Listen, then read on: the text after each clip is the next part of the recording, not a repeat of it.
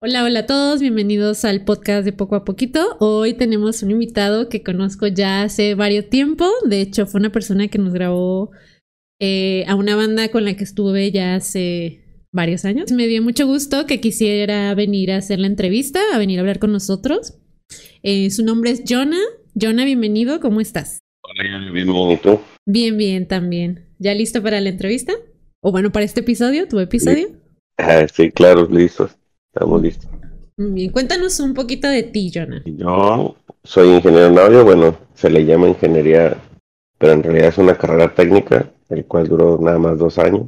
Y actualmente me dedico a trabajando en una empresa de audiovisuales como director de producción. Estoy a cargo de una de un hotel, este, pues todos los eventos que se realizan dentro del hotel, eh, pues yo ahí los coordino y organizo y pues buscar proveedores, ya sabes, técnicos, este equipo y pues todo lo necesario para que se lleve a cabo.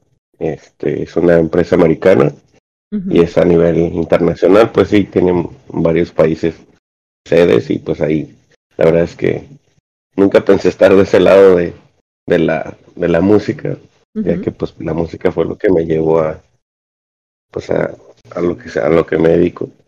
Y pues la verdad es que todo esto tengo como la música me, me llevó a, la ingeniería en audio porque pues yo en realidad quería ser músico al principio. Tu primera idea de cuando obviamente tenías ese gusto por la música fue más bien como decir, ah, yo quiero tener una banda y tocar y ser como, o sea, tal cual las personas que están haciendo la música. Sí, exacto, sí. Al principio mi papá me, me llevaba de chico como clases de guitarra este regional, así de, ya sabes, rolitas de iglesia y círculos básicos. Y pues sí, pues medio, pues aprendí lo básico, pero pues a mí me gustaba pues el, el ruidillo, ¿no? Me gustaba el rock.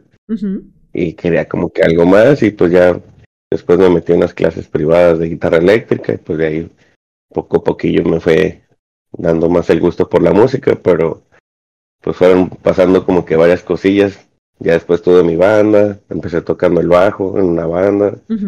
Este, después tenía mi banda de covercillos, ya tocaba guitarra, guitarra eléctrica. Y pues después ya cuando pues empecé a hacer mi banda de metal, este, pues la verdad es que pues me di cuenta de que es batallar mucho con, con la gente porque pues no todo el mundo le echa las mismas ganas que uno, ¿no? Y andar eh, arreando gente y rogándoles, diciéndoles que se pongan las pilas, este, incluso pues les ponía el lugar de ensayo y casi casi con instrumentos y casi casi a veces los llevaba, los recogía a su casa y, y ni así se ponían las pilas, ¿sabes? O sea, tú, tú ponías todo, todo así como instrumentos, casa, paso por usted, con tal de que vengan a ensayar. Exactamente, fíjate, todo que tenía que ser y ni así, entonces pues ya me harté, dije, vendí todos mis instrumentos, todo mi equipo, mis guitarras, todo, todo, todo, y fue cuando empecé a, a dar el gusto por la grabación y fue que me empecé a estudiar lo del audio. Entonces primero empezaste como a hacer lo de la grabación por tu parte, como aprendiendo por tu parte, y luego te metiste a estudiar la ingeniería. Sí, pues este era como, creo que desde muy chiquillo, desde muy niño, mi papá tenía eh, de esas grabadoras de voz, de esas de cassette pequeñito, y me daba curiosidad y yo me gustaba como grabar cosas o grabar música o cosas del radio. Eh, después pues supe grabar en cassette grande, en, grabadora, y pues grababa canciones eh, pues de la radio, ¿no? Me alocaba de vez en cuando y le conectaba el micrófono de esos viejos y, y pues sí, siempre como que me llamó la atención, pero nunca lo había pensado de forma profesional hasta que pues me harté de la, de la, de la banda pues y dije pues si no puedo tocarla por lo menos vamos a, a estar detrás de, ¿no? En la grabación y, y pues también me gusta mucho el, el estar detrás en la creación, en la grabación, en la captura, en la edición, todo eso, eh, el cómo ver de, de cómo empieza y cómo termina y ver el producto final es un, uh, una satisfacción bien chida de, pues, no sé, en lo personal, pues la, la, música es así como, me, la música para mí pues me mueve todo, así todo, todo, sentimental, en trabajo, eh, creativo, eh, no sé, creo que sí si no hubiese música en la vida, no sé qué haría. Es que sí, la música es como para todo, ¿no? O sea, de que para todas las actividades se presta o siempre hay como géneros. Bueno, no sé si te pasa así que de repente dices, bueno, estoy como de cierto humor, estoy haciendo cierta actividad y quiero escuchar esto. O sea, como que siempre tienes ahí un género para ciertas cosas. O siempre es el mismo. Sí.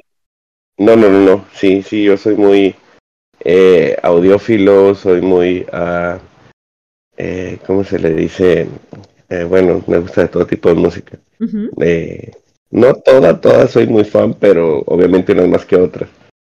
Pero sí, como dices, hay moods así de que necesito levantarme con pilas y todo, no sé, puedo poner desde un metal o hasta un poquito de psycho o un morning trance o no sé, depende como que el mood como que feliz, si andas encabronado, si andas apurado, eh, si andas aguabonado, no sé a veces que con un reguecito así para despertar como bien como despacito, ya sabes.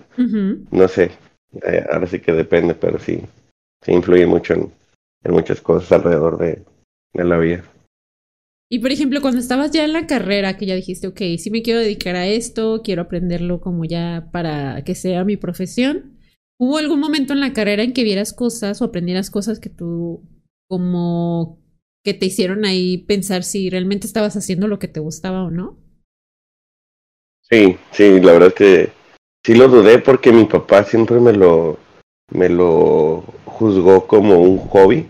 Ajá. Entonces él siempre quiso que yo fuera, este, pues, eh, administrador de empresas o contador público, pues para seguir en el negocio que él, él tiene un pequeño negocio.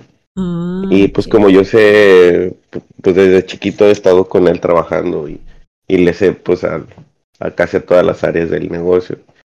Y pues la verdad es que pues lo que me llama el corazón es la música y, y siempre me ha aferrado y él pues lo ve como como si fuera un hobby, ¿no? Siempre lo he visto. Ahorita ya, ya pues me lo ve diferente porque pues ya estoy de otro lado de la música, ya no tanto tocando y grabando. Y...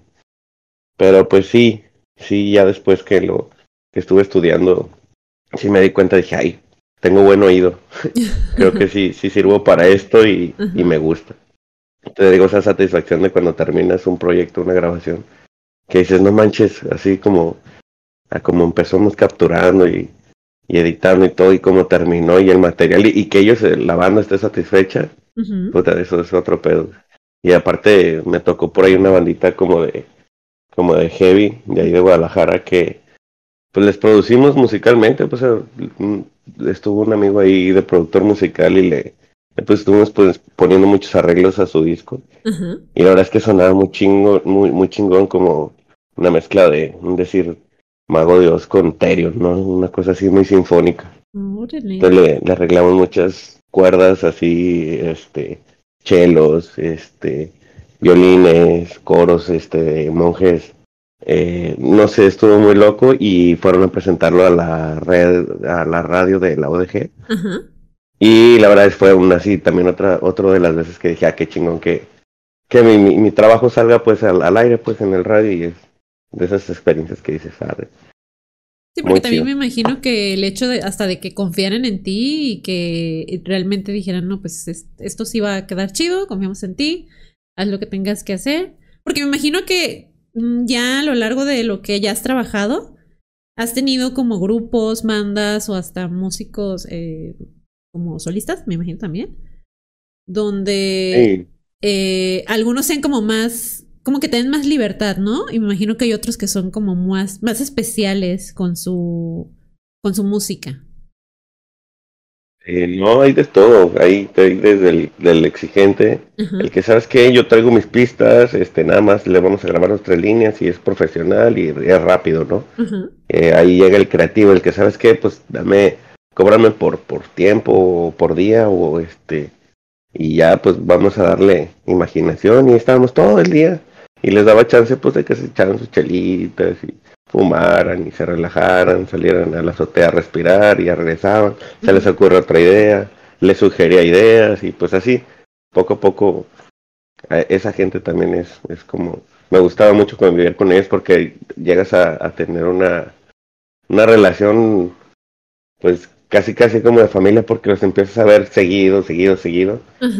y este y pues pues obviamente compartes muchas cosas con ellos tanto no tanto de la música sino pues su vida personal. Entonces sí.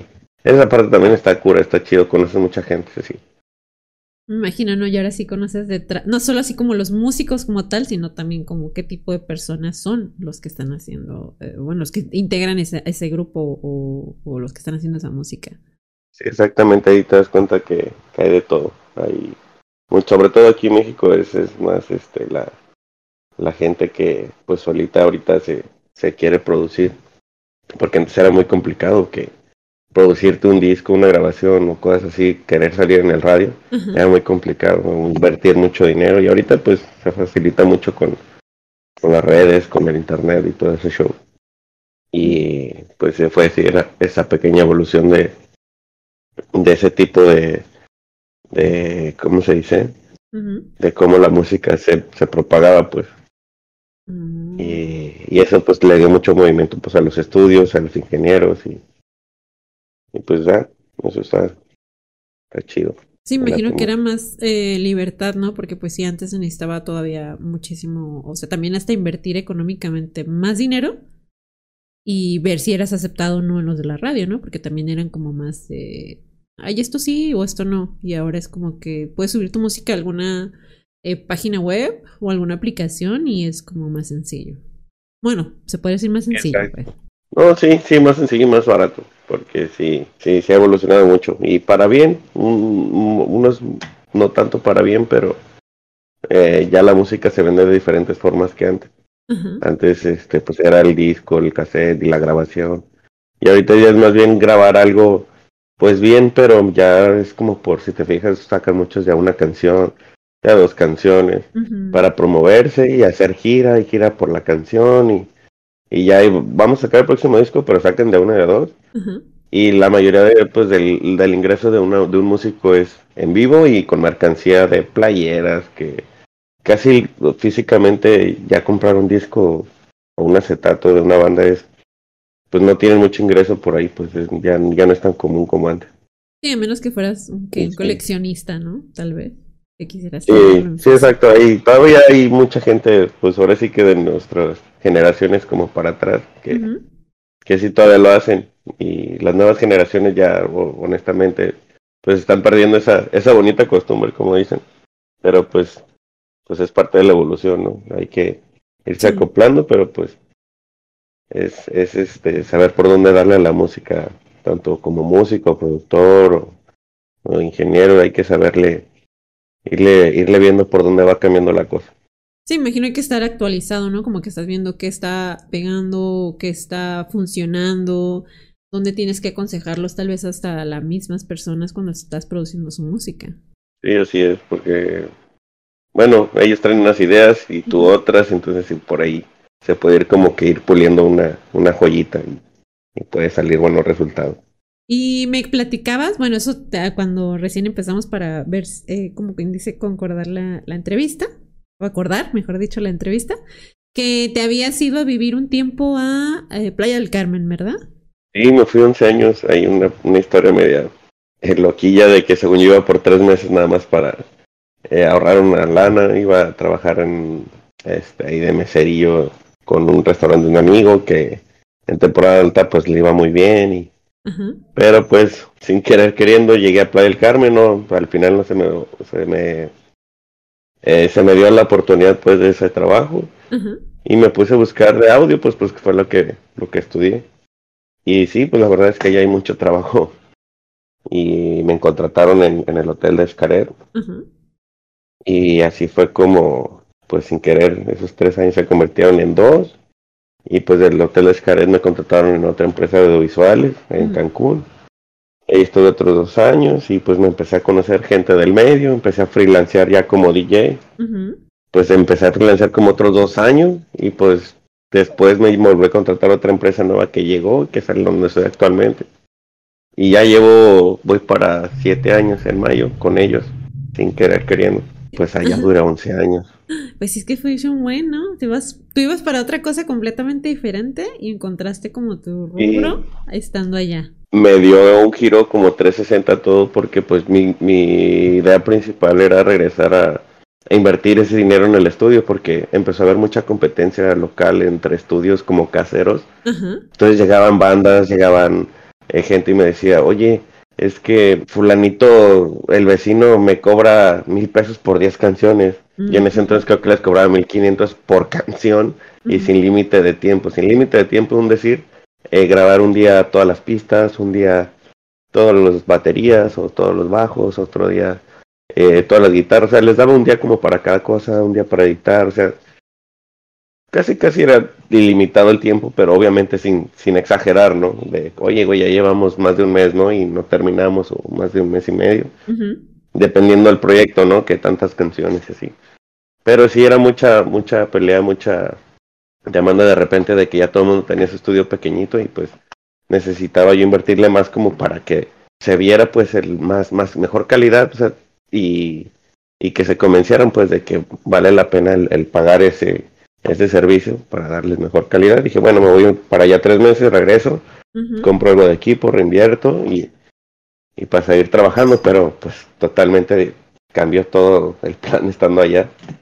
Dije, bueno, pues la veo complicada como ponerme a pelear, hacer competencia, hacerme de más nombre y, pues me empezó a ir bien, me empecé, empecé a conocer esa otra cara del, del audio, que es la producción. Y, y pues es, realizar los eventos, coordinar, montajes, tipos de equipos, todo, un montón de cosas, cursos de audio. Vaya que estando en estas empresas me han capacitado en otras cosas que extras que, que obviamente te van te van formando, te van haciendo el callito, como dicen. y, y pues vaya, eso fue como que lo que me atrapó allá. Sí, pues tenías pues, trabajar en este medio.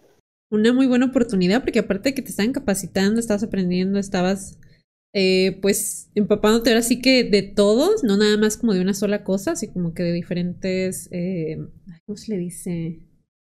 ¿Áreas? Áreas, sí, sí. sí, pues tanto porque yo soy era más audio y ahí aprendí un poco de iluminación, he, aprendido de video, este, de rigging. Eh, el rigging, bueno, es el, el, sistema de colgado que se utiliza para colgar equipo. Ah, En las troces, los fierros esos que, que se ponen arriba. Pues obviamente es muy delicado porque pues tienes que saber qué motores los puede levantar, este, qué tanto peso pueden cargar cada estructura, y porque si no, pues es peligroso, ¿no? Te imaginas que el equipo se le caiga a la gente por sobrecargo o algo así. Entonces pues, todo tiene su chistecito y que ahí, te, mismo las empresas te van capacitando poquito, poquito, poquito de todo. Entonces eso, eso está muy nice, está, chido. Pues sí, así ahora sí para que te quedaras todo ese tiempo. Sí, y pues sí llegó un punto allá que, que pues para seguir creciendo tenía que moverme y pues se me ofrecieron la, la oportunidad la misma empresa aquí en Puerto Vallarta y pues ahora ya estamos de este lado del mapa. ¿Ya cuánto tienes viviendo ahí en Puerto Vallarta? Eh, en marzo próximo cumplo dos años. sé que te fuiste de, de, playa a playa, ¿no? Sí, la verdad es que también fue otra de las experiencias ahí este, muy chidas porque pues yo soy muy amante de manejar de, de los autos y, y se me dio la, la, oportunidad de cruzar el país en mi carro desde allá hasta acá porque pues me pagaron viáticos para, para moverme de ciudad, ¿no? Ah, entonces, tú te fuiste manejando desde allá hasta Puerto Vallarta. Oye, que si fue una... ¿Cuánto, ¿Cuánto te aventaste? Pues si pegas como que todo el tiempo son como dos días y medio, pero pues me hice como varias eh, secciones. Ah, la primera fue de Playa del Carmen a Villahermosa, Tabasco. Me aventé como 11, 12 horas. De ahí me quedé a dormir. Al día siguiente le di... Ahí sí me levanté temprano y le di 15 horas y media y crucé, pues fue Tabasco, eh, Veracruz, Puebla, subí para no cruzar el Estado de México y la Ciudad de México, subí por Tlaxcala, eh, Pachuca, Querétaro y bajé por Michoacán. Y ahí me aventé otras 15 horas y llegué a Michoacán y ahí me quedé a dormir. Y al día siguiente ya me fui a Guadalajara, pues ahí me quedé con mis papás a visitarlos unos días. Y ya después me vine para Vallarta, ya son otras 6 horas más o menos, a pasito lento. Pues oye, sí te tocó este un buen viaje. Y pues aparte de como ir conociendo, ¿no? También como la aventura de ir conociendo, vas manejando. Sí, la verdad es que todo el país, cada estado es bien diferente. te vas dando cuenta en las carreteras, eh, en los paisajes, que sí son muy diferentes los climas. Ah, bueno, sí, también aparte. Y ahora donde estás en Vallarta, bueno, sigues trabajando en la misma empresa, pero ahora eh, se puede decir qué es lo que estás haciendo eh, ahí en Puerto Vallarta, o sea, cuál es como tu puesto.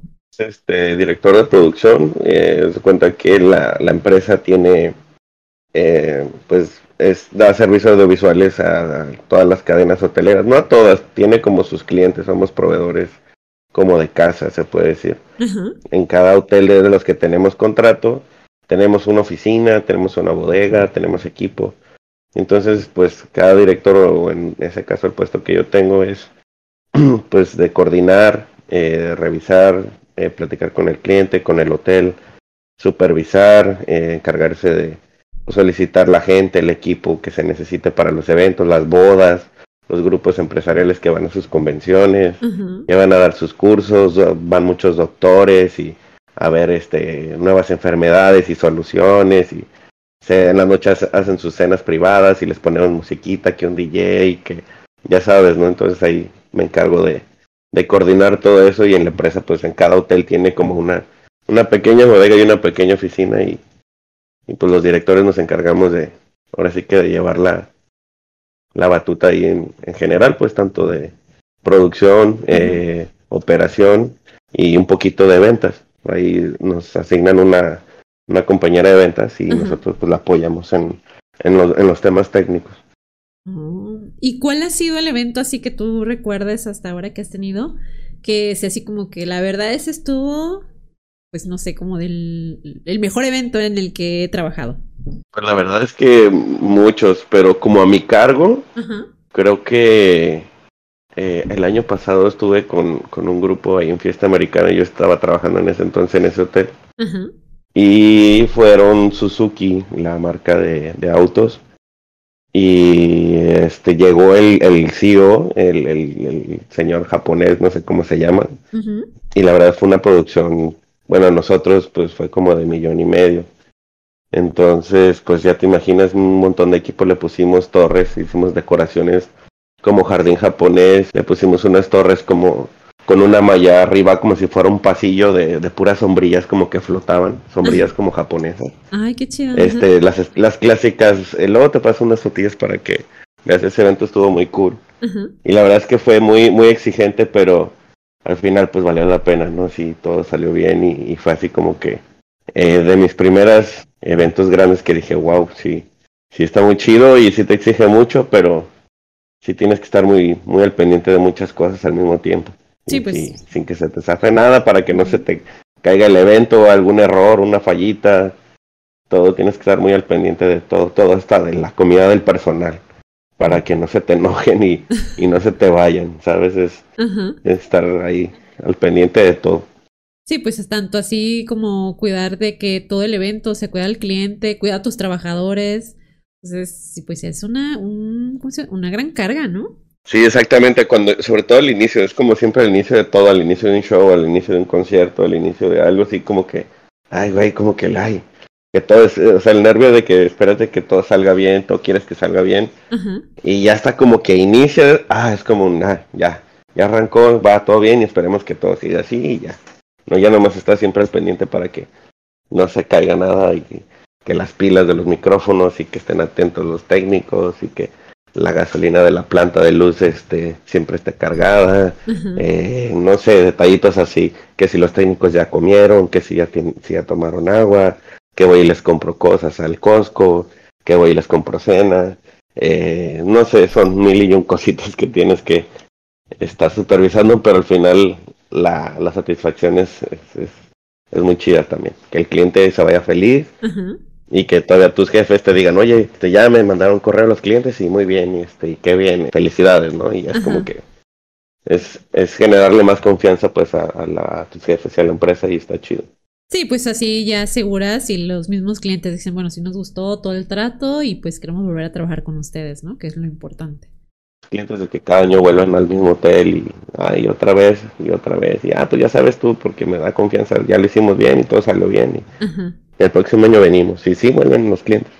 Ay, qué padre. Y por ejemplo, hay cosas que yo sé que tratas, obviamente, pues tratas de ser responsable, tratas de que todo salga bien, pero me imagino que hay cosas que de repente se salen como de control, ¿no? O sea, que pueden salirse como de tus manos. ¿Alguna vez te pasó algo así? Que fuera así como... Muy seguido, muy seguido pasa porque obviamente pues los nosotros les llamamos los fierros, o sea, el equipo, pues son fierros, eh, se tienden a fallar y más en estos climas que son eh, como la Riviera Maya y como aquí en Puerto Vallarta es muy húmedo. Entonces las bocinas, los amplificadores, los micrófonos, el cableado, las extensiones, todo tiende a, a salitrarse, tiende a podrirse y, cuando hay mucho salitre a veces ya no deja de hacer contacto, tiende mucho a, falsear, que una luz, eh, una robótica empieza a parpadear, que ya se fue el proyector, que la pantalla se apagó y así como que cosas de la nada que pasa, que la computadora se trabó justo en la presentación de Seguros Monterrey cuando estaban anunciando su, su presentación principal de un producto, ¿no? Y, y es como de, ah, córrele, y es como que todos empiezan como gallinas descabezadas, como queriendo solucionar el pedo lo más rápido posible. Al final, ya lo he, con, con la experiencia he entendido que pues son, son, son cosas, son fierros y se chingan y, y puede pasar, nada más es un atento, estar atento de que pues esté bien tratado el equipo, que esté funcionando bien, probarlo varias veces, que tenga suficiente batería, que, que ya sabes, ¿no? Moverlo por si tiene algún falso el cable, o si hace falso cambiarlo, eh, detallitos así, entonces la misma experiencia te va haciendo como más arisco al equipo y, y, lo vas conociendo, dices, ah, mira, esa pantalla pues tiene un falsillo, igual pone un, a lo mejor un arreglito en una mexicanada improvisando si no hay manera de cambiarlo, pues para que pues mínimo salga para el evento y cositas así. Pero sí, sí, sí han pasado varias anécdotas así de que chin se fue la pantalla y ay, córrele.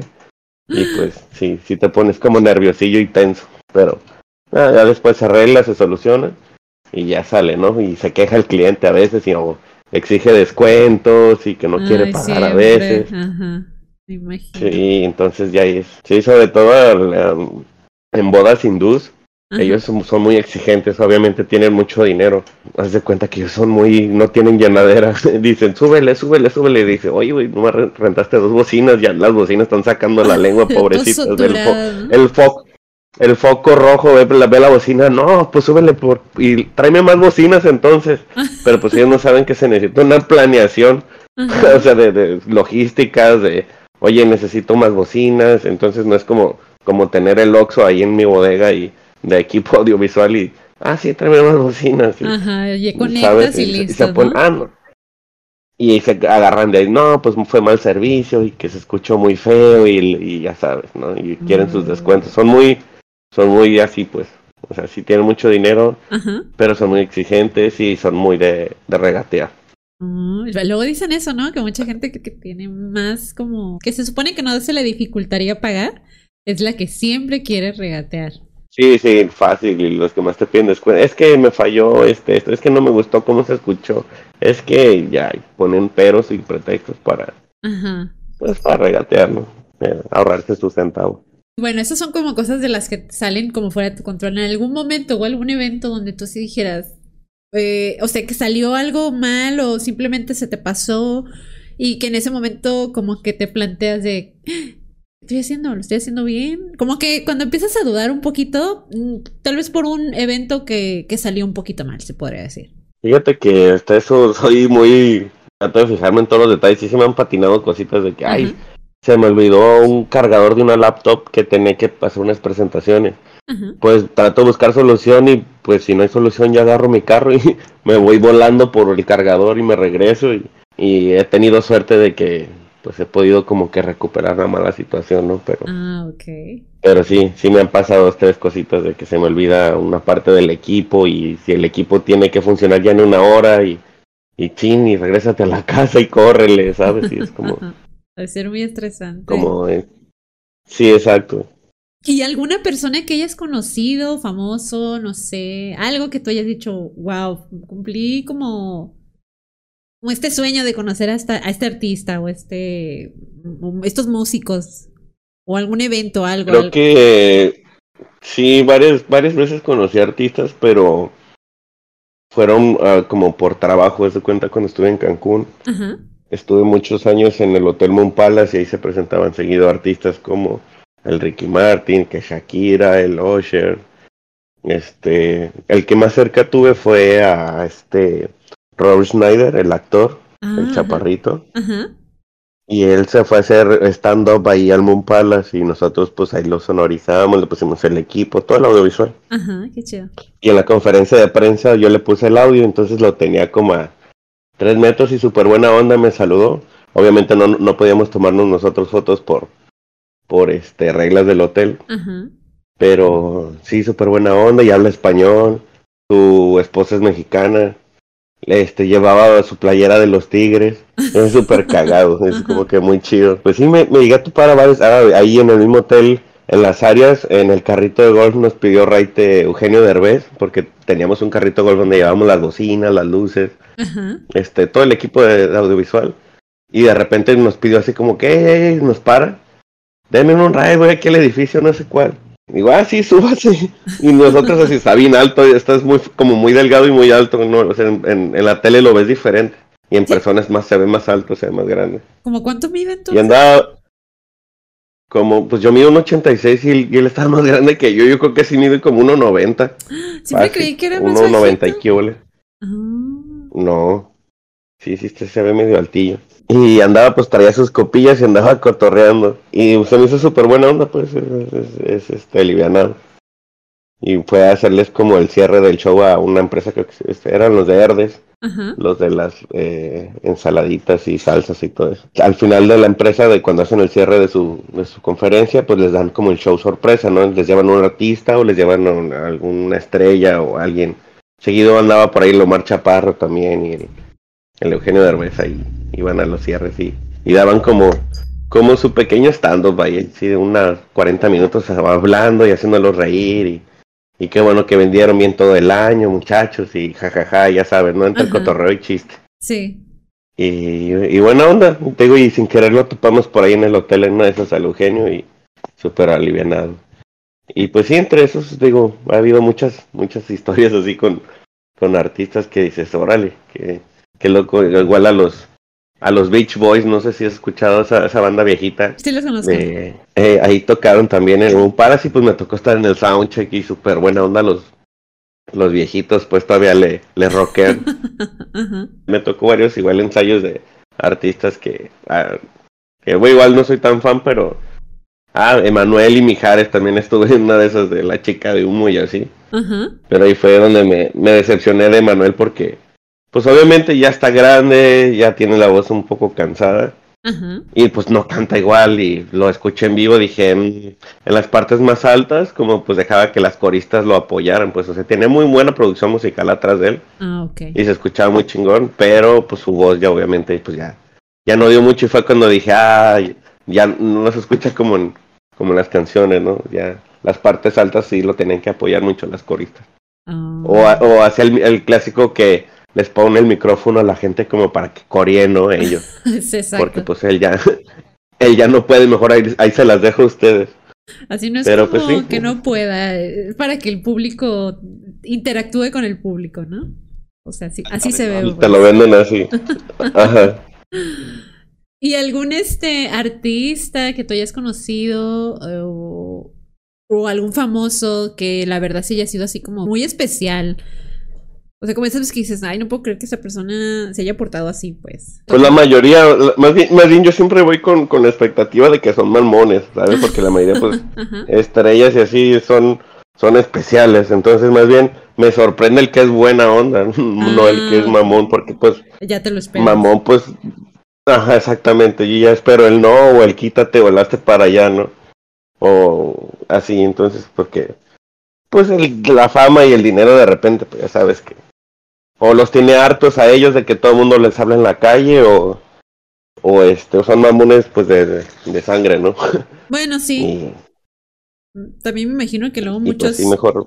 ya están como también acostumbrados a ciertas cosas. Bueno no sé yo lo porque lo he escuchado no así como de qué tal artista quiere que todo sea como él dice y de una forma así como bien especial hasta desde sus camerinos las cosas que quieren que haya ahí adentro y, así como ciertas cosas que hasta parecen extrañas, pues para los demás que están ahí trabajando con ellos, ¿no? Sí, exacto, sí, se ponen de que no, no quiero que nadie en mi camerino, quiero que me pongas dos cajas de Jack Daniels, de, de whiskies y quiero que me pongas una, una caja de Red Bulls y quiero una de Monster, pero así te lo dice con marcas y con números así precisos, exacto, una bolsa de cacahuates de tal aguas Fiji así de la chingada y así de no mames, que mamones, güey. Es que agarran una botellita de agua cielo, güey, no te va a pasar nada, ¿no? Pero así no, no, no, esas aguas no las envían a mi garganta, tiene que ser especialmente esta. Sí, hay mucha, mucho diva en, el ámbito musical, eh, mucho ego, mucho ego volado. Y en algún momento mientras tú hacías o trabajabas con todas estas personas, estos eventos, no te volvió a, no te, no volvía a ti la idea como de decir, ay, tengo ganas otra vez como de tratar de armar una banda. Sí, fíjate que no de armarla, pero eh, traigo ya la idea de, volver a, armar un estudio acá en, en Vallarta, pero como más casero. Y para en, en, realidad el estudio tenerlo para hacer maquetas personales, ¿no? Idea que tenga plasmarla y, y después irla armando, ¿no? Poco a poco y, irme haciendo, quiero tener como algún material bien, bien hecho por varios músicos diferentes y bien grabadito, algo que diga, ah, estas ideas son las que estaban dentro de mí, plasmadas por amigos, por buenos músicos y este, y al final que, que lo ponga y diga, ah, ese soy yo, pues esas son mis ideas y esa es mi producción, y esos son mis amigos, esos son buenos músicos, y, o sabes, quiero, quiero llegar a hacer eso, no más como personalmente, quiero, quiero quitarme esa espina que, que musicalmente lo traigo desde que pues quería ser músico, ¿no? Sí. Y creo que eso, eso cubriría todo sin ningún problema. ¿Y qué tipo de música, qué, qué género te gustaría ah, armar como tu proyecto? Pues traigo varios en mente. Eh, el, el, principal es como metal, pero algo... Eh, no sé si ubicas a Soilwork, mm. a Cybrid, algo así medio industrial que tenga sintetizadores, pero a la vez una distorsión seca, una afinación en sí, una tarola apretadita, así una piccolo, no sé, una pequeña tarola que suene, que suene fuerte, un bombo gordito, ponchado, con clic, no sé, que tenga mucha producción de sintetizadores, que tenga atmósferas eh, medias industriales, medias espaciales, medias futuristas y, y, que te hagan mover la cabeza, ¿sabes? Que, que tenga su groove acá, no sé, que, que, que digas a huevo, esa, es la rola, te, esos cambios o esas atmósferas están, están chingones. Quiero, quiero reflejar un poquito eso. Ay, que oye, suena bien, suena muy chido. O, sea, no, no conozco los grupos, pero sí por lo que me estuviste diciendo, me imagino que va a ser un proyecto así como, pues sí, algo diferente, ¿no? Y más me imagino porque aparte tú ya estás como conociendo tantos géneros, eh, pues obviamente sabes de música y como que ya te das una mejor idea de qué puede combinar, ¿no? O qué no. Sí, igual otro proyecto que traigo es, me gusta mucho el trance. Ajá. Y me gusta así como que la atmósfera que te, que te, que te proyecta el, el trance, ¿sabes? Como, como un ritmo movido, pero no tan acelerado, pero tiene una atmósfera que te viaja, ¿sabes? Te, puedes imaginar que estás en la película de Interestelar, Interestelar o estás en, no sé, viendo el espacio, que estás en, en la estratosfera y puedes voltear para un lado y ves como que los planetas para atrás, ¿no? Y así como que llevar ese viaje quiero, quiero me gusta combinar como las voces femeninas con ese tipo de trans, porque no sé, siento que la voz te jala, te, e, e, es, es, como el despegue, es como que está el ritmo del trans, así como los pianitos, como, como que estás en el espacio, está el beat abajo, tranquilito, y en eso empieza la voz, no sé, de, de una chava, así súper sweet, dulcecita la voz, este, agudita y, y y pues obviamente con su proceso, ¿no? Bien maquilladita y no, pues olvídate, te, te lleva la canción. Sí, quiero, quiero, reflejar pues eso. De hecho, así como que yo, he escuchado ese género de música y sí se me hace muy padre y sí es verdad, la mayoría de algunas canciones Sí, son como que te viajan mientras las escuchas, ¿no? Como que sientes la música, pero de una manera diferente a cuando escuchas otros géneros. Sí, sí, es como, como, sí, exactamente es viajar, es despegar, es, te, te hace, te hace como sentir en un lugar cómodo y, y como relajante o, muy abierto, un lugar muy espaciado o diferente, no sé. Ese es como que lo que me late mucho de ese género y bueno, ese es uno de los, también de los proyectos que traigo en mente. ¿Y hay algún género que, por ejemplo, antes no te gustaba para nada, así que decías, ay, esta música nomás, no, no, no, pero desde que estás como trabajando en este ámbito, que ahora sí como que le hayas agarrado el gusto? El mariachi. ¿Ah, sí? ¿No te gustaba? Eh, sí, no, no era muy fan porque pues, mm, pues todo como que el, el, regional como banda, norteño, mariachi, este, rancheras, todo eso era como que no, porque mi, pues era pues la música de mi mamá y de mis abuelitas y de mis tías, ¿no? Y era así como que no, no, eso no me gusta porque siempre lo escucho pues en las reuniones, en las fiestas, en, en la familia, ¿no? Entonces, no, yo decía, no, eso no, no es lo mío. Pero ahora que estoy del otro lado del, audio y, me, ha ah, me ha tocado sonorizar el mariachi Vargas acá en Vallarta, en, el Westin.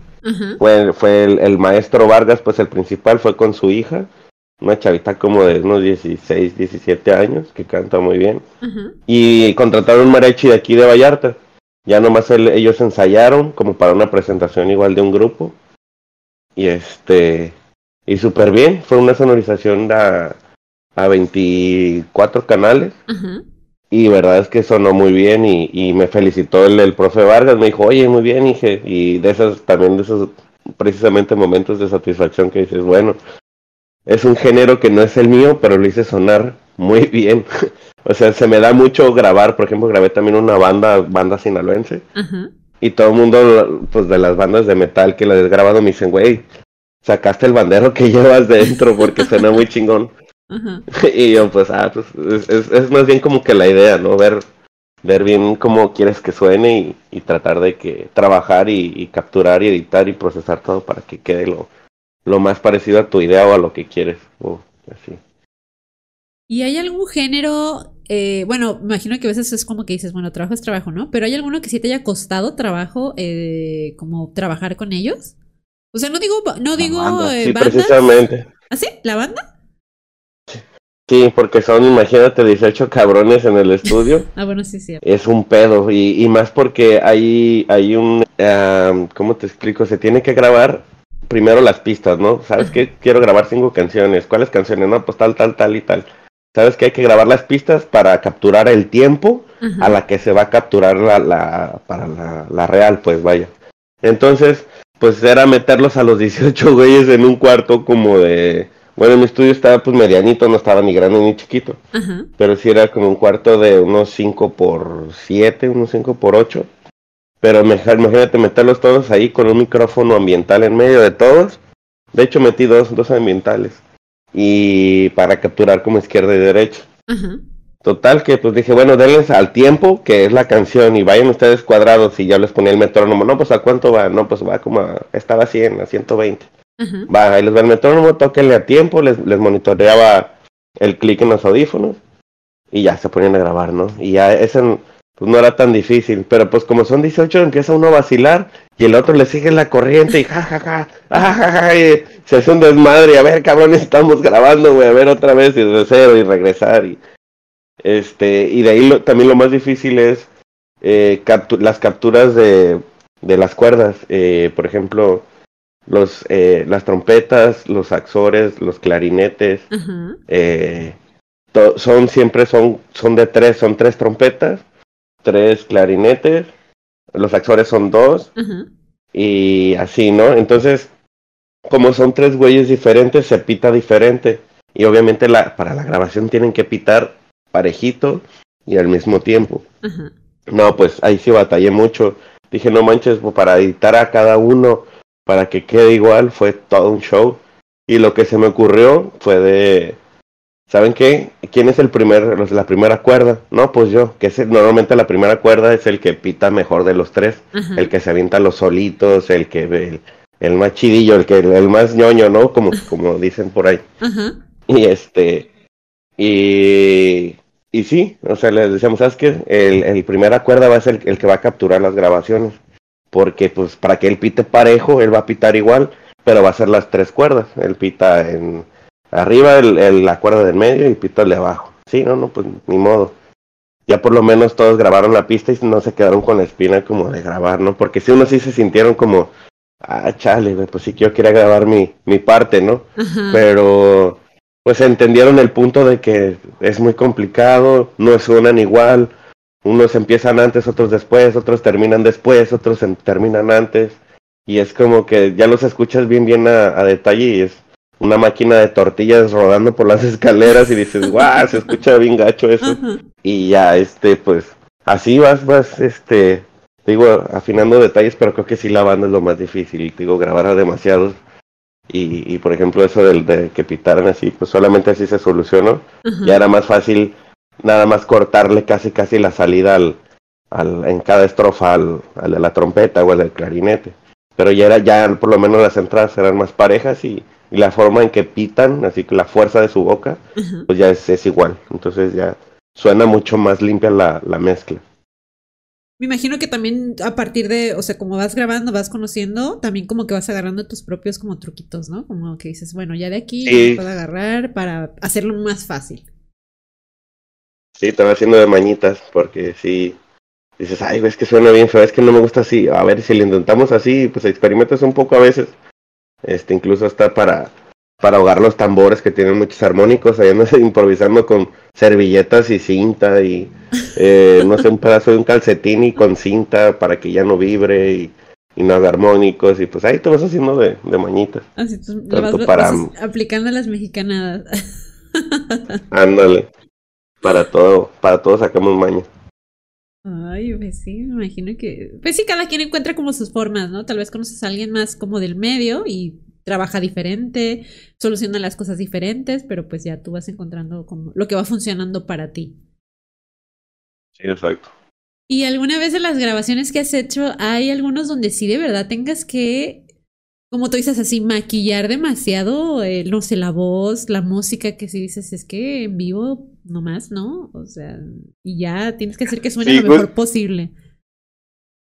Sí, la, de hecho la, la mayoría no la mayoría, pero sí, sí, muchos así de que llegan y dices, ay cabrón, una, una, una experiencia que tuve que llegaron unos y, no, pues queremos grabar así tantas canciones, cinco canciones. Digo, a ver, pues este, pues si quieren grabar, no, sí, ya me dieron un adelanto. Escucharon mi material, me dijeron, no, pues sí, me late cómo se escucha y queremos que se escuche más o menos así, asado. Dije, ah, bien, pues vénganse con sus cosas y para, para empezar a capturar este las pistas, ¿no? Sí, pues como te mencionaba, les pongo la base del tiempo, el clic en los audífonos para que sobre ese tiempo se grabe como un mapa de tiempo. De repente les digo, ¿saben este ensayar con, con metrónomo? Me dice, no, nada más con batería, bajo, guitarra y teclado. Yo, no mames, que no sabes qué es el metrónomo. y fue como de ching, Sí, exactamente, y fue así de hijo de la chingada, va a ser más, más difícil de lo que esperó, pero el, resultado al final fue muy chido. O sea, sí, sí le, me costó porque dije, bueno, ¿qué hago? ¿Qué hago? Dije, a ver, vamos empezando esto. Ahorita ya que están aquí, vamos a grabar la, los tiempos, te voy a grabar más o menos cuánto dura esta canción. No, pues dura como tal, es más, vamos a tocarla.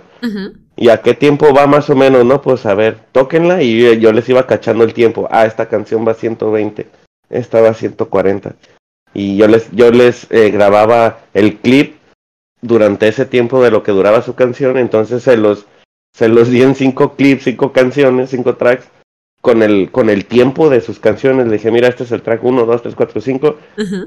Llévenselo a su casa, vayan, ensáyenlo a esos tiempos, traten de seguirlo, pónganlo ahí en una bocina y, y todos toquen encima de ellos y traten de seguirlo parejito. Ah, va, va, va, mi Jonas Simón. Pues fíjate que sí le echaron ganas.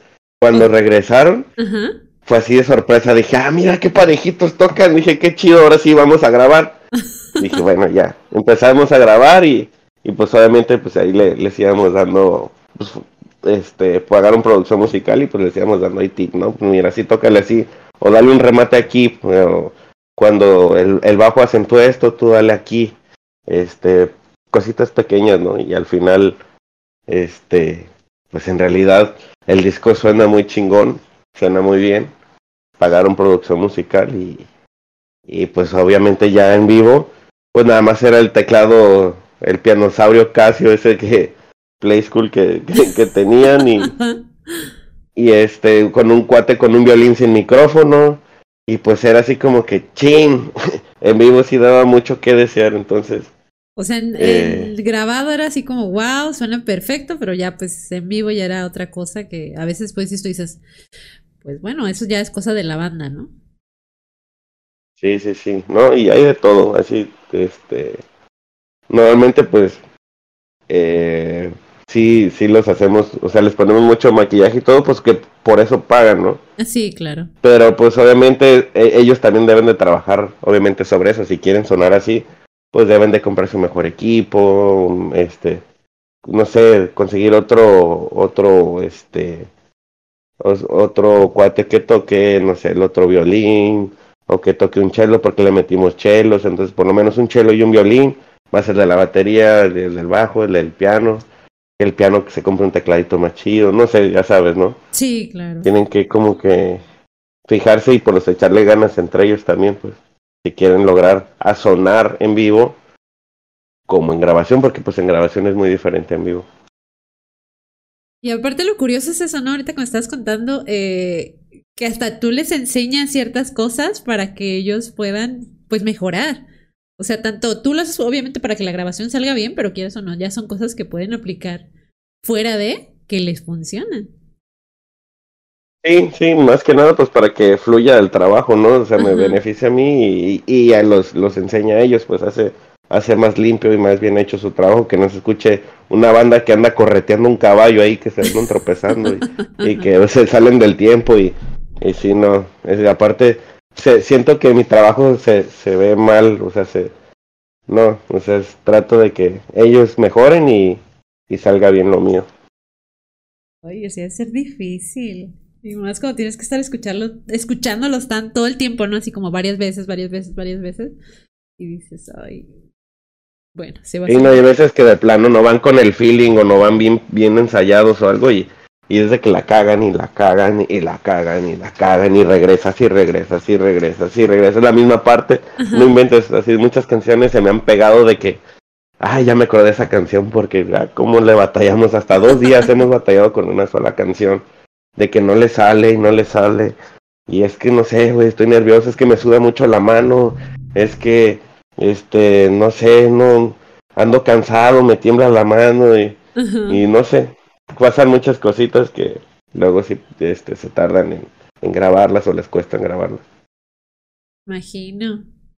Sí, pues es todo un mundo así súper pues no sé, o sea, uno se imagina pues las cosas que pasan, ¿no? Así como desde afuera, pero ya tú, todo que lo vives, pues también vas aprendiendo, vas viendo todo eso, eh, pues te vas encontrando también hasta nuevos gustos, como con lo que te pasó con el mariachi, y pues aprender y aprender, ¿no? Porque pues me imagino que siempre van llegando también hasta, como se va actualizando todo, va llegando como música muy diferente o muy nueva, se podría decir.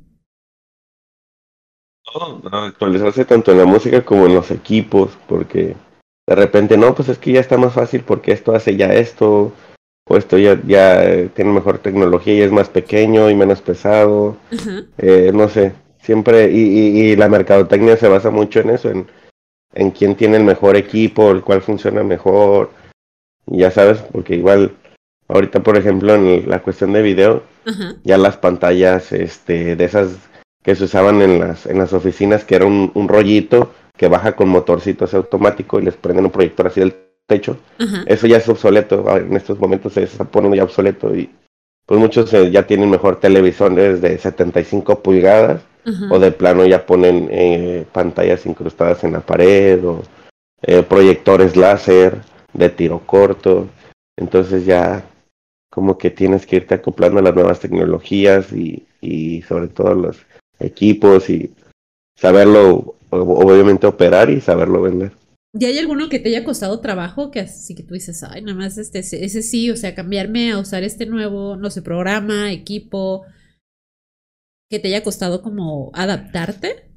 En, pues más que nada las plataformas de las administrativas que nos hacen ahí para solicitar cosas como eh, órdenes de compra para clientes o para comisiones del hotel o este acá rato como los están actualizando, los están cambiando, es como que apenas me cuesta así como que te estás aprendiendo ya y vas agarrando un ritmo de que, ah, mira, esto es ese, sí, sí, y me lo aprendo y de repente, nuevo curso para el nuevo sistema de chingas. ¿Sabes? Es como que, ah, eso sí me cuesta un poquito porque me esfuerzo en que, en perfeccionar mi, mi manera de trabajar en esa, en esa, en ese programa, en esa plataforma. Y, y luego la cambian y yo así como de, ah, ¿Por qué nos esperan un poquito? y tú apenas ya le estaba agarrando la onda a todo esto y tómala, vamos a cambiar el programa. Sí, cosas así. Pero pues al final te lo aprendes, no es cosa de, de, práctica, de que le piques un rato y, lo, lo, muevas y lo hagas varias veces hasta que te salga y ya después ir perfeccionando tu, tu manera de hacerlo. Ah, ok. Así suena complicado. Pero sí, pues así como todo, ¿no? Porque últimamente para muchas carreras todo va avanzando tan rápido como en tecnología y, programas y nuevas cosas que van saliendo. Y si dices, ay, güey, pues te tienes que actualizar así como van las cosas. Todo el tiempo, todo el tiempo. De repente ya una cosa ya es vieja, otra ya salió más nueva, nuevo programa, nuevo, nuevo de todo. Y la tecnología ahorita, pues es mucha mercadotecnia. No digo como los iPhones, ¿no? De que ni, ni un año, dos años, porque ya salió el otro y luego el otro y el otro, y al final es lo mismo, ¿no? Pero este es de aluminio, este tiene tipo C, este es más acá, este es. Y se vende, o sea, es tecnología mínima a lo mejor, pero pues hay mucha mercadotecnia en, el estar saque, saque, saque, saque actualizando y tratando de vender con eso. Sí, pues también hasta el consumismo o las cosas, ¿no? Como, como dices, o sea, cambian cosas muy pequeñitas, pero en realidad pues es como de, ok, mi teléfono sigue funcionando, solamente cambió, no sé, unos píxeles tal vez de la cámara, una función del celular, pero pues en sí tiene, tienes que consumir, consumir, consumir. Son en el estudio de grabaciones iguales. Llega el músico y si te ve, oye, ¿con qué grabas? No, pues con Pro Tools, ¿no? Pues cuál, el, el, el 8, un decir. Uy, no, no, tiene, no tienes el 10, el HD. No, pues no, uy, no, pues, o sea, mm, mm, el trabajo final creo que a veces no mucho depende de, de que, con qué programa grabes. Obviamente si hay unas que tienen un poquito de mejor calidad o las herramientas están más accesibles o, o tiene mejores herramientas, pero al final creo que puedes hacer un buen trabajo como con un programa común, ¿no? O un programa normal sin no, que el HD, el que trae un rack te cuesta como 50 mil pesos y que no sé qué. Y, y es como que mucha gente ya es fijada como que, ah, traes un iPhone o traes un, un Android, ¿no? ya los músicos llegan a ese punto de, ¿con qué grabas? ¿Con esto? ¿Con esto? No, pues es como que les da como, no, este güey no, no ha de grabar chido porque no tiene tal programa o tal plugin o no tiene tal preamplificador para para grabarnos el bajo, un decir, o grabarnos tal instrumento. Y pues no tiene como que chidos juguetes físicos para hacer las capturas. ¿Algún músico o alguien en el, en el ámbito que sí te haya dicho, no, pues este, pues no, mejor no, no trabajamos con ustedes, ¿por eso? ¿No? Eh, no por eso, pero sí nos ha pasado de que ya, ya estaban las capturas, solamente faltaba capturar creo que las voces. Ajá. Pero ya estaban las baterías, de hecho fue un norteño. Eh, capturamos acordeones, batería abajo. Este. Y la guitarra con trabajo. Y ya no faltaban las voces. Y pues de hecho era como un, un amigo, un conocido que pues, trabajaba con él porque él tenía un sonido, pues era un sonido y lo rentábamos para eventos. Él lo rentaba, pues yo también pues pasé aparte y le ayudaba a venderlo, a rentarlo. Sí. Y él tenía su grupito norteño y pues al último pues ya hasta me dejó de hablar. no entendí por qué. ¿En serio? Dejó... Pero pues por, por mucho que está en su rollo, pues él, está muy en su... Es sonidero pues y le gusta andar así tocando tocadas de norteño. Y, y al final pues este pues se quedaron las grabaciones ahí crudas, la verdad estaba quedando muy bonito. Y ya, no fue a grabar, ni me dijo nada, si sí, si no, ni después, y ya fue cuando me fui a Playa del Carmen y pues obviamente el proyecto ya se quedó tirado. No manches, o sea, al grado de que hasta te dejara de hablar, estoy así como que te estoy grabando, te estoy tratando de dejar todo lo mejor y, ya, así te desapareces, ¿no? Sí. Qué raro. Sí, ¿no? Y después me dijo, ah, sí, me daba largas así de, ah, sí, después, a ver cuándo le metemos las voces. Y después, no, no hay prisa. digo, pues no hay prisa, pero pues ya que, que esa voz no ya cabe porque llevamos casi un año grabando y, este y ya va quedando y digo, pues ya faltan más las voces y, y editar y mezclar. No, pues este, sí, después, después, millona y ahí lo vemos después.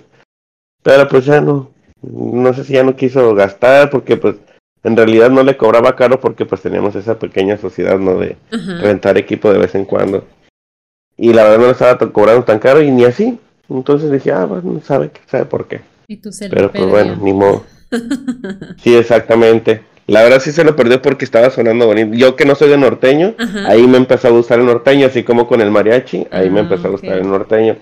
Porque dije, mira, porque eh, empecé a dejar la batería como muy, muy a la metálica, se cuenta, como en Enter Sandman o Unforgiven. Un tipo así de batería media como gordita y, y con click el bombo y dije, ah, se ve bien chingón con la, el norteño y me empezó a gustar, ¿sabes? Y de ahí para acá como que hay dos, tres norteños que sí escucho y digo, ah, está chido eso. Es lo que te decía, así como que vas conociendo, vas trabajando y como que no es tanto para el género como antes, ¿no? Por ejemplo, te pones a escuchar y dices, ay, pues, me, no me gusta o sí me gusta. Pero ya cuando trabajas con eso, como que le empiezas a agarrar el gusto. Sí, más porque dices, ah, mira, es que yo lo puedo, o yo lo dejo así, o, o este, o este lo grabó así, o este le metió esto y yo le metí esto, y entonces eh, ahí juegas con, con lo que hace la gente con, y con, tu, con tus producciones. Bueno, yo te iba a preguntar también, por ejemplo, eh, como en qué momento tu papá, por ejemplo, ya empezó como a aceptar el hecho de que, ok, esto ya no es un hobby, ya es algo que está dejándole, no sé, una vida a mi hijo, pues. ¿En qué momento? Y hasta la fecha no está al 100% convencido de que sea neta. Sí, mi papá es una persona persona de, pues, de, la Piedad de Michoacán, es de pueblo, de rancho, y pues de familia numerosa, de las como de antes, pues fueron tres hermanos. Ah, Este, entonces pues viene pues de, de que mi papá pues, eh, pues la sufrió un poquillo y pues para seguir teniendo estudios de universidad, de prepa, universidad, se tuvo que ir a Guadalajara, entonces pues de ahí ya fue que que nace todo lo de mi papá. Entonces él trae una escuela pues de, rancho muy cuadrada y muy a la vieja escuela y, y pues él dice, no, pues hasta que no sea una carrera bien hecha, porque pues ve mi carrera y como que, ay, eso es un hobby, ¿sabes? Es como... ¿Qué tan difícil puede ser eso, no? Me imagino. Ajá, exacto, o sea, él, él una licenciatura, un este doctorado, un, no sé, quería que fuera, digo, este contador público, administrador de empresas y nada. No, pues no. Nomás los números, cuando la única vez que se me dieron fue cuando estudié lo de audio, cuando te, te, ponen a, sacar campos acústicos, fórmulas de decibeles, eh, watts y conversiones así. Pero pues obviamente como te gusta el tema, pues lo aprendes más rápido. No es como de que eh, estuve estudiando leyes, eh, digo, perdón, este contador público y estoy viendo desgloses y análisis y la chingada y no, yo me estreso con muchos números, no, no es lo mío. Sí, me imagino que si ves números, pero los ves en un ámbito que, que te gusta, pues entonces dices, ok, esto me va a servir y, lo, y hasta te gusta aprenderlo. Exacto, le, le, aprendes y, y pues sí, sin, sin tanto problema por el gusto. Entonces, ah, yo creí que ya había algún momento en el que sí te había dicho así como de, ah, no, pues ya veo que sí le está yendo bien, que lo disfruta y eso, entonces por eso me quedé con la duda así de que dije, a lo mejor su papá ya lo aceptó, de que no es un hobby y de que sí te está dejando y de que pues hace algo que te gusta, pero ahora que me explicas eso, ahora entiendo por qué sigue viéndolo como de, ay, pues". sí, ya, ya, ya, ya. Ajá, exacto. Es que no, es que tú pura pachanga, es que luego llegas bien tarde y luego te vas bien temprano, no entiendo. Dice, ¿cómo que no tienes horario? Y digo, pues no, yo estoy, yo estoy encargado. Y digo, es como, como tú en tu tiempo fuiste un gerente de un banco y todo lo que tienes que lograr de estar desde abajo para llegar a ser un gerente y las responsabilidades que tienes. Dije, yo tengo que estar desde, desde que inicie las sesiones en las mañanas desde la mañana hasta que la última fiesta de la noche, el cóctel o la cena, lo que tengan, y supervisar a la gente y supervisar el equipo, que todo se guarde, que todo funcione, que todo, yo estoy a cargo de todo, entonces, pues a ver, y son horarios de que, por ejemplo, yo tengo 20 días que no descanso, ah. apenas hasta mañana voy a descansar, hoy terminé mi, mi racha de trabajo intenso de tres semanas. Sí, sí, y... Sí, hubo muchos grupitos, justo ahorita el último fue un grupito de Fuller, eran 500 personas, 450 personas, eran puras señoras pues de las vendedoras de Fuller. Y no manches, tuvieron muchísimos eventos, pues, pidieron mucho equipo, fue casi un, millón de pesos de, renta de equipo y no manches, era, eran demasiadas cosas y anduve muy, muy movido y ahorita ando bien, bien cansado. Mi papá a veces como que no entiende ese punto, ¿sabes? Es como de, es que te esclavizan mucho. dije, pero a veces que estoy, estoy bien tranquis, no hay grupos, no hay eventos, no hay nada y estoy haciendo horas nalga, nada más estoy seis horas y me voy. Ah, pues ¿Sabes? O, a veces, o a veces hasta home office, ¿no? Pero pues se compensa. Hay rachitas pesadas que es cuando tienes que aguantar y, y hay días relax que pues, puedes disfrutar y, y te pues puedes aprovecharlo, es como una balancita. Sí, pues, o sea, no. Y aparte siempre estás haciendo algo diferente, ¿no? No es como que todos los días sean iguales, de que, ay, pues voy, trabajo ocho horas, salí lunes a viernes o lunes a sábado, sino como que siempre es como muy cambiante, ¿no? Sabes que si hay rachas muy pesadas, en algún momento lo vas a compensar con poquito trabajo, por así decirlo. Bueno, o sea, descansando, ¿no? Por, con poquito trabajo. Sí, no, sí, exactamente, descansando o días relax de, de poco trabajo. De nada más estar al pendiente de cualquier cosilla que salga ahí extra. Y por ejemplo, ahorita que dices que tienes así tus horarios como pues muy cambiantes, donde puedes trabajar como ahora las tres semanas, eh, ¿te ha afectado como en tus relaciones personales? A, a veces. sí, porque pues a veces andas eh, distraído, andas en chinga, andas preocupado porque pues todo salga bien, estás allá y de repente no pelas el celular o no pelas este, sí, y luego piensan que eh, estás haciendo otras cosas o, o no les contestas o, tienen una urgencia, una necesidad o de algo de algo que necesitan en el momento y, y, pues piensan como que a uno le vale madre, ¿sabes? Y es como que en realidad no, porque pues estoy más preocupado por lo que tengo ahí encima, por lo que estoy a cargo y por mi trabajo y todo eso, ¿no? Entonces sí, sí, sí, sí ha llegado a afectar. Es así de, a ver, antes de todo, mi trabajo es así, así, así. Eh, pues es que sí es lo difícil, ¿no? Porque obviamente disfrutas tu trabajo. No, y se platica, pero es difícil como que, que lo comprendan. Es como, es que urgía y, y se, se, se pone como a modo serio, ¿no? Y es como que, güey, o sea, yo, yo no tengo la culpa de andar en chinga, de andar ocupado, de que a veces no puedo responder a tiempo, ¿no? Ah, pues sí. Y sí, como que ya, bueno, es, es, es, es, es ligero, ¿no? El, el, como que la molestia, pero, pero surge molestia, entonces sí es como, un bueno, está bien. Pues ya que. Pues, exactamente. Ay, sí, me imagino que va a ser pesado. Y más porque como no trabajan en eso, pues no saben cómo es todo el movimiento. Sí, puede estar haciendo horas nalgas y un ratito que, o puedo andar en chinga, y en un ratito así que me senté, así le escribo, ah, hola, ¿cómo estás? o ¿cómo te va? Y así, y otra vez me pongo en chinga y hasta como a las tres horas otra vez me siento y ya veo el celular otra vez y ya le respondo y después me dice, uy, respondes hasta después o cosas así, ¿no? es como de, ay, bueno, está bien. Ya es, con el tiempo pues obviamente van, van conociendo que pues así es el, mi sistema de, de, responsabilidades en el trabajo. Ajá. Y pues ya se han, se han platicado y se han cosas, así visto soluciones, ¿no? Para no malinterpretar las cosas. Pero sí, sí, sí, se ha afectado en, en varias ocasiones. Me imagino que sí, al ser difícil. Y lo malo es eso, ¿no? Como que tú dices, ay, pues a veces como equilibran las dos cosas, pues, porque es algo, es tu trabajo y como que quieres hacer otra cosa, pero pues no sé, como que no, puedes concordarlas, pues. Sí, no, es, es, a veces te quieres partir en diez, por más que quieras, no puedes. y pues ni modo, es una cosa o es otra. Exacto. y ahí es donde tienes que decidir. Difícil. Así, a menos a que alguien del medio que trabajara contigo o algo así que supiera cómo son todas tus jornadas, pues podría ser, ¿no? Que, que lo comprenda un poquito más. Sí, sí, no, igual. Pero pues no creas, en el medio ahí es. Es difícil que. Bueno, en mi caso, ¿no? Como que hacer una relación porque te imaginas todos los días ahí a ser incómodo en el trabajo que, que tu relación, tu pareja esté en, tu mismo trabajo y lo ves todos los días y Así las no sé, no, ajá, sí, por sí estás mucho tiempo en el trabajo a veces ajá. y aparte pues hay momentos estresantes y que pues aparte del estrés se, se pueda llevar un poquito más allá de lo, de lo laboral que pasa en lo personal, entonces esa, esa línea se rompería y ah, no estaría chido, me imagino.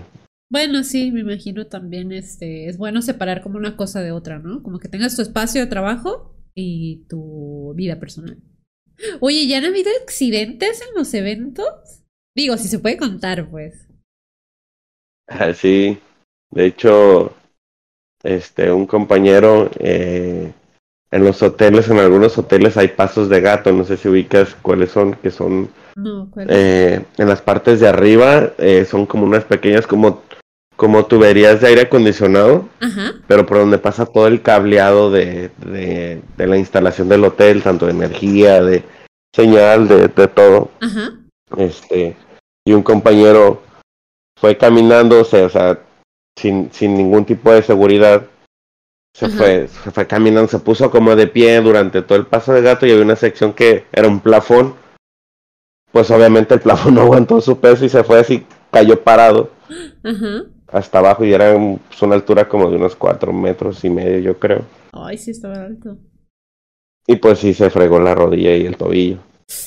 Ay, qué feo. Y pues sí, pues sí, estuvo incapacitado, ya hasta el, como al año regresó y, y dices, bueno, ese tipo de accidentes. Igual yo también he sufrido ahí cargando una lesión de espalda, ahora en pandemia, que pues nos ponen a chalanear, pues no había mucho que hacer y pues vamos, ayúdanos a, a, guardar un equipo de este hotel a otro hotel y, nos pagaban a, la mitad del sueldo y pues bueno, pues vamos a, a chalanear. Y en una de esas pues cargué un poquito mal un camión con una, caja grande con LEDs muy pesada y, y, pues se me quedó la espalda ahí pegada, sentí un como un brinquito en la espalda y dije, ah, no pasa nada, estaba calientito. Pero ya que me enfrié, pues ya ni me podía parar y fue así como de, guau. Y duré como un mes eh, incapacitado, pues eh, con incapacidad del seguro. Cuando tuve que ir a, a este a terapias con con este con electricidad que te ponen así como unos chuponcitos en la espalda. Ah, sí, ya sé cuáles Y hacer ejercicios con una pelota y te ponen así a hacer muchos ejercicios porque si me lastimé, pues sí. Sí, pues, o sea, tienes que saber hacer todo. Hay muchas, muchas este, probabilidades de accidentarte en el trabajo. Me imagino. Entonces tienes que igual andar supervisando todo, sí. Ay, oye, sí, porque a veces armamos estructuras altas y pues la gente tiene que estar bien protegida asegurada para que no se caiga o que se esté agarrando bien, que no esté nervioso, que alguien esté abajo apoyando el, la base de la escalera o de la estructura, para que, pues obviamente evitar accidentes. Pues sí, así como dices eso de cargar es, este, pues sí, son cosas que de repente uno dice, ay, pues, ¿qué puede pasar, no? Y por cargar algo mal, algo pesado, pues ya, ya valió. Sí, más ya cuando pasan los 30 es más, eres más propensa a lesionarte. Ay, no, qué feo. Pero lo bueno es que también pues están, eh, en la empresa están al tanto, ¿no? Como de los accidentes y todo eso, o sea, sí tienen como pues su seguro médico y todas esas cosas. Sí, sí, te dan seguro e incluso si hay accidentes pues te, te llevan ya sea al, seguro o si es algo menor te, tenemos como un tipo de seguro de gastos médicos eh, mayores. Entonces te hacen eh, descuentos o pagas un como un una parte y te lo devuelven después en, en algún privado. Entonces sí tenemos ventaja hasta eso porque obviamente sí hay mucho riesgo en todo lo que hacemos. Tanto con electricidad, con cargas, ah, bueno, con este... Sí, sí hay un buen de, de riesgo por todos lados. Se te cae una bocina en un dedo y te lo revienta el dedo que te explota así el dedo. O no sé, cosas así. O sí, o cosas como decías, que estén colgadas y de repente también caigan en el momento en el que están haciendo todo, pues el armado, ¿no? Sí, no, tiene que estar todo bien sujeto, todo bien puesto, dar cualquier tipo de riesgo, porque sí, aparte de que te metes en un problema de que, oye, pues, ¿y quién, quién, quién fue el que lo supervisó? No, pues yo, no, pues. Ah, bueno, eso sí, ya, la responsabilidad.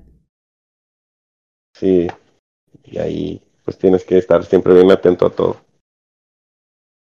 Y, por ejemplo, ¿has pensado en regresar, o sea, si se diera la oportunidad o algo, como regresar a, pues para acá, para, o sea, como ya trabajar, poner tu estudio, o sea, como ya hacer algo, tal vez no con la empresa, pero ya algo por tu parte? Tal vez sí, pero no ahora. O sea, yo creo que en un futuro a, largo plazo.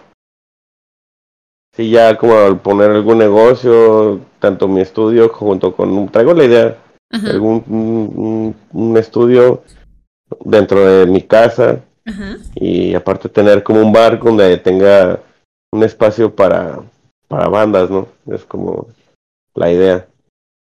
Hoy estaría padre con eso que ya casi, bueno, siento yo que ya no hay tantos lugares como antes para pues ciertos géneros, ¿no? A veces como el metal siento que ya no hay realmente lugares acá. Pues muchas gracias, Jonah. La verdad, eh, el trabajo sí está interesante porque, como te decía hace rato, es una cosa es ver lo que creemos que es y otra cosa es que ya alguien nos explique que alguien que trabaja desde dentro de toda esa organización cómo es este realmente el ambiente, ¿no? Imagino que es así como solo un poquito, una probadita de lo que realmente se vive dentro de tu trabajo. Depende de la producción, es pues obviamente el riesgo y la chamba y el equipo y todo, ¿no? Ya ahí, pues yo estoy como que en los intermedios, ¿no? Y obviamente hay eventos más grandes como conciertos, este, en estadios y cosas así que ya es otro nivel más arriba, ¿no? Pero pues también se ve de vez en cuando y, me ha tocado suerte de trabajar en uno que otro grandecito. Ay, qué padre. Bueno, mira, yo normalmente ya para terminarlos, eh, antes de terminar pues los episodios, hago algunas preguntas, como te dije al inicio, pues igual si quieres alguna tú dices, no, esa no la quiero contestar así, no hay problema, ¿eh? Ok. Y bueno, una de las preguntas que yo siempre les hago aquí para conocerlos un poquito más a las personas que invitamos aquí al podcast es, este, ¿cuál fue para ti el, em, el día más reciente donde te sentiste eh, muy feliz. Fui a, a, la Ciudad de México a finales de octubre. Ajá. y fui al Gran Premio de la Fórmula 1 de la Ciudad de México. Yo que soy muy fan de las carreras y, de los carros, el sentir los motores, así la vibración, el, no sé, ver, verlo ser de cerca y sentir la vibración de, de, escuchar los motores. Ajá. Ah, sí me sacó lagrimita ahí en el, en el autódromo. Sí, eso fue muy, muy, muy, muy feliz, tan feliz que me sacó la lagrimita. Pues. Como que estás disfrutando bastante el momento, ¿no? Esas veces que dices, no puedo creer que esté aquí, como viviendo todo esto. Sí, exacto. O sea, sí, siempre eh, había como que soñado o querido, querido sentir el, el, los motores, ¿no? Lo ver la carrera y todo, todo lo que conlleva pues un fin de semana de carrera. Y pues fue, fue muy, muy chingón. La segunda pregunta que yo les hago aquí en el eh, podcast es, ¿alguna frase, consejo eh, o algún, eh, sí, algo que te haya dicho alguien que hasta la fecha apliques o te haya dejado como, que lo apliques en tu vida o te haya dejado marcado, como que dices, ok, esto me llegó en el momento correcto? Hay un dicho que dicen que si das una, una, una orden dada, este, tiene que ser supervisada. Si no vale pa' pura chingada. es un dicho medio mamón. Pero es muy cierto. O sea, si encargas un montaje a una persona, a una gente y, y aplica para muchas cosas, ¿no? Es como que nunca te confíes de, a veces de, pues por más confianza que tengas, porque pues siempre puede haber algún detalle o algo que pues te puede llevar a otras cosas o a, lo que no querías llegar, ¿no? Entonces sí, e, es un, es un lema que se me pegó mucho y de ahora que empecé a ser director hace no mucho, hace dos años apenas. Y entonces sí, sí la he aplicado. No lo había escuchado. y vaya que ha funcionado. pues sí, hay que estar siempre como un pie adelante de lo que pueda llegar a pasar, ¿no? un paso adelante. no creo que la, manera, la manera correcta que es orden dada y no supervisada vale para pura chingada. Así va. Así, hay que explicarlo. Porque sí, tienes razón. Sí. Y oh, la tercera pregunta, esta sí es un poquito ya más triste, eh, es ¿cuál fue el último día donde tú te sentiste eh, como muy triste? O sea, algo que te haya como desanimado, que te haya bajoneado. Como un año más o menos. Sí, hace como año y menos de un año por ahí. Sí, un año, como en noviembre del año pasado, por ahí. ¿Qué fue lo que pasó? anduve. Ah, pues ya sabes, problemas del corazón y que ah. nunca había experimentado y pues me llegó a niveles de que pues me llegó a afectar hasta físicamente.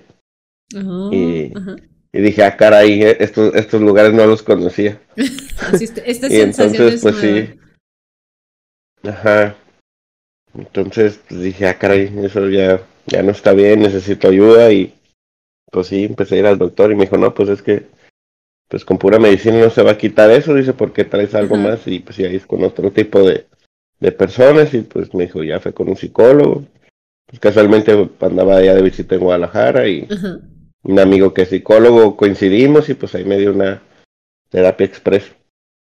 Y pues me ayudó un poco y dije, bueno, ya después al, a los días se solucionó todo y pues ya mejoré de salud y de todo mental, porque se andaba, me afectaba hasta en el trabajo, me afectaba en la salud y todo así de, ay, qué pedo, pues esa madre, ¿a poco te pones así de mal nada más de andar con la capa caída? Y pues sí. No, es que sí, sí pega eh, peor. Te bajaba la presión, la hambre se te quita, este, el estómago, no sé.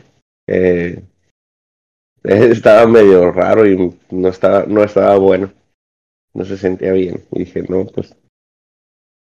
Sí, porque ya hasta te afectaba en otras áreas, en tu trabajo, en, personal, en tu salud. Sí, era de que me preguntaban qué tienes y sí, nomás empezaba eh, a, llorar y yo soy, pues, no soy una persona que, que acostumbra a llorar, pues me da, soy una persona un poco vergonzosa. Ajá. Y, y sí, como que llorar es que me hace muy, muy personal, muy privado.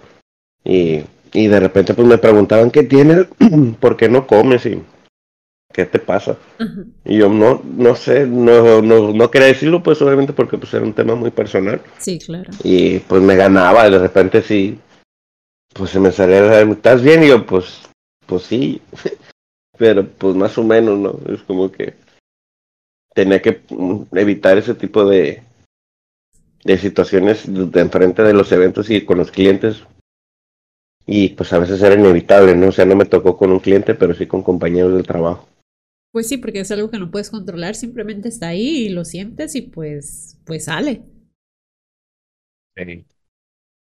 Pero qué bueno que sí, no, pero, pues acudiste con, o sea, hablar con alguien y te ayudó y pues aparte pues eh, también es parte de uno, ¿no? Como decir, ok, no me puedo quedar en este estado, por así decirlo. Sí, exacto, sí, es un estado no muy bueno para, para mí en general dije, pues hay que, hay que seguir avanzando y quitarnos de aquí porque aquí no está, no está chido.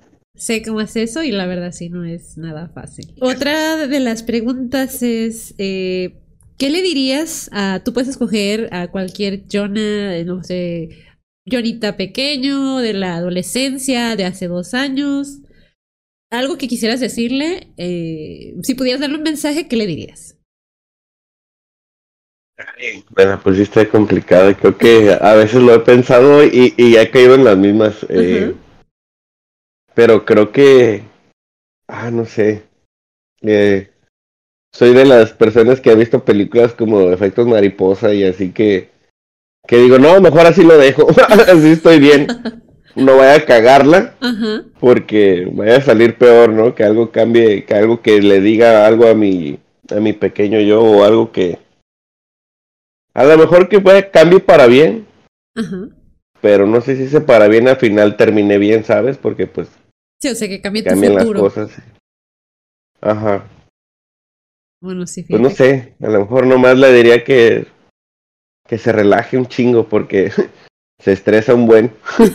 que, que, que no todo se lo tome tan personal y, y que todo, todo, todo tiene solución. Exacto, porque si a veces sí olvidamos esa parte y como que nos encerramos en... Todo tiene que salir como debe de ser, ¿no? Y al final es como, bueno, pude haberme relajado en esta situación y pudo haber fluido mucho mejor. Exacto, porque sí, a veces eso, pues ya, ya descubrí que físicamente te afecta y, y no, no está chido. Exacto. Y ya por último, esta no es una pregunta, más bien es como qué consejo le darías o qué, qué te gustaría decirle a la gente que está escuchando tu episodio, ya sea referente al tema, algo que tú quieras compartir, como igual un consejo o algo que le quieras decir a, a, todos los que te escuchan.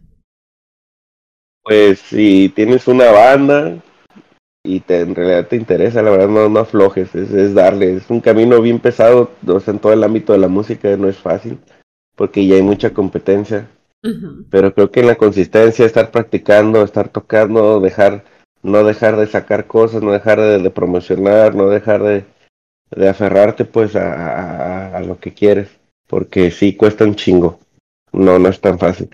Y, y pues la verdad es que son unas escaleras muy largas y muy pesadas donde muchos intentan tumbarte y quitarte y, y quieren ese lugar tuyo y, y pues tienes que esforzarte para que se te dificulte menos, ¿no? Y, sí. y pues se te haga, porque sobre todo en las bandas es muy complicado. Es, es muy difícil que todos, cinco personas, cuatro personas o las que sean de la banda, lleven el mismo, la frecuencia, ¿no? Que, que todos le echen ganas y, y para que el proyecto sea mucho mejor, pero, pero bueno, queremos que le echen ganas todos y, y que no aflojen. Porque sí se puede. O sea, es ponerle mucho empeño, tener una buena sinergia si es una banda y pues a darle todavía todavía un esfuerzo y a veces son chingas o aguantar situaciones o, o cosas económicas o pues de todo, ¿no? Un poco, pero todo cuesta. Y, y pues la verdad es que yo sí, si hubiera querido, te digo, igual tener mi bandita y cosas así, pero bueno, supe, supe no por otro lado que igual está muy chido y, y pues ahora sí que de eso vivo ya y está muy bien.